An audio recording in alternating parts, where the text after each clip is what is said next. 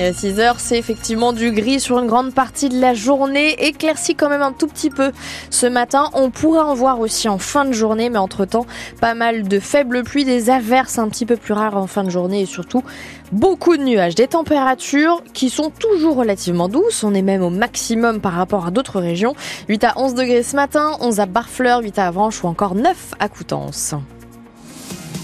Aux infos de 6 h avec Pierre Coquelin, c'est un système qui a permis de baisser de plus d'un tiers la quantité d'ordures ménagères enfouies. il y a tout juste deux ans, Saint-Lô Aglo décidé d'unifier son système de collecte des déchets à l'échelle du territoire. Principale révolution, la redevance incitative, un forfait avec un nombre limité de ramassage des poubelles. Ce système est véritablement en place depuis janvier dernier. La crainte des autorités, c'était de voir se multiplier les dépôts sauvages. Finalement, le seul point noir de l'aglo, c'est sur Saint-Lô même, notamment le quartier de la indique euh, le président Fabrice Lemazurier.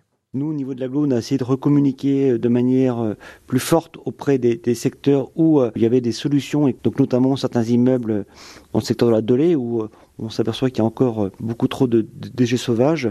C'est des gros changements en peu de temps. Certains immeubles passent du vide ordure euh, à une collecte beaucoup plus euh, précise avec effectivement une nouvelle consigne de tri. Donc je pense qu'il y, a un temps d'adaptation, il y a un temps d'acceptabilité. Et donc, comme tout changement majeur, ben, il faut du temps, mais bon, on aimerait que ça aille un peu plus vite malgré tout. Donc il faut qu'on travaille sur la pédagogie. Hein. Ça, c'est plutôt le rôle de la GOLO de travailler vers ça.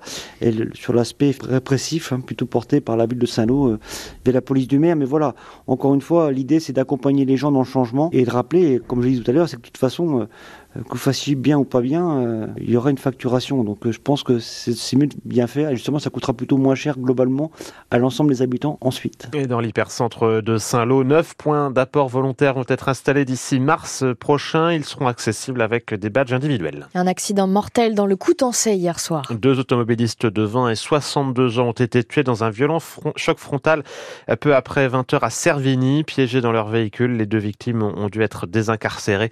Une petite vingtaine de pompiers pompiers et d'importants moyens de secours ont été dépêchés sur place.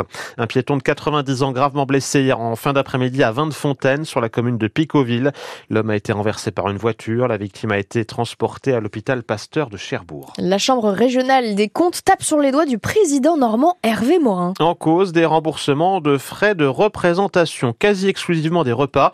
6 000 euros par an entre 2018 et 2021, peut-on lire dans un rapport publié en octobre dernier. Des dépenses jugées illégales et insuffisamment transparente selon la Chambre. De son côté, la région indique qu'il n'y avait aucune volonté de dissimulation et qu'au regard du rapport, les remboursements ont été immédiatement stoppés. L'actualité ce matin, c'est aussi la commission mixte paritaire qui doit se réunir à nouveau ce matin à 10h30 sur le projet de loi immigration.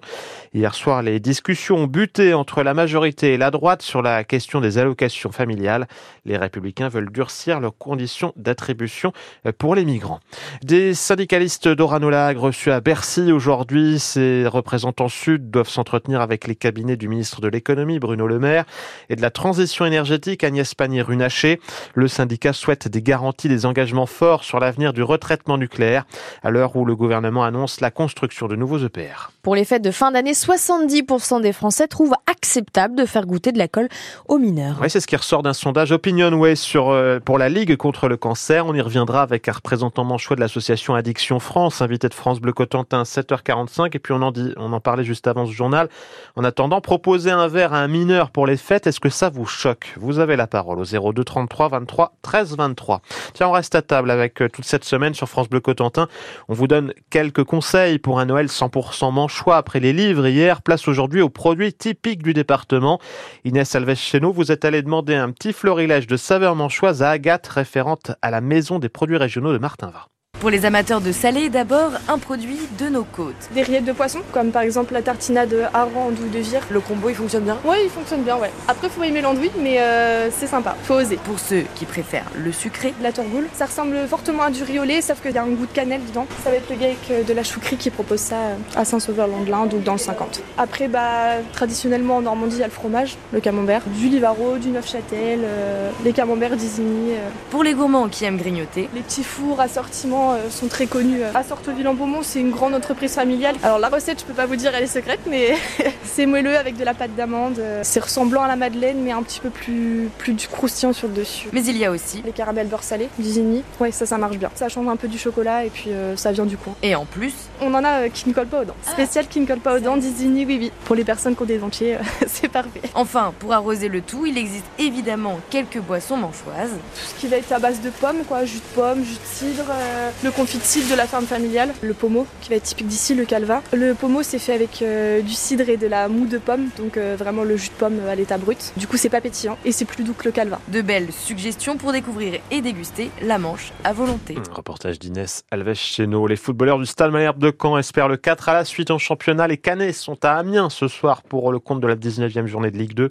Ils sont 9e, mais un succès ce soir leur permettrait de remonter au classement. Coup d'envoi à 20h45 et c'est à suivre sur Bleu Cotentin.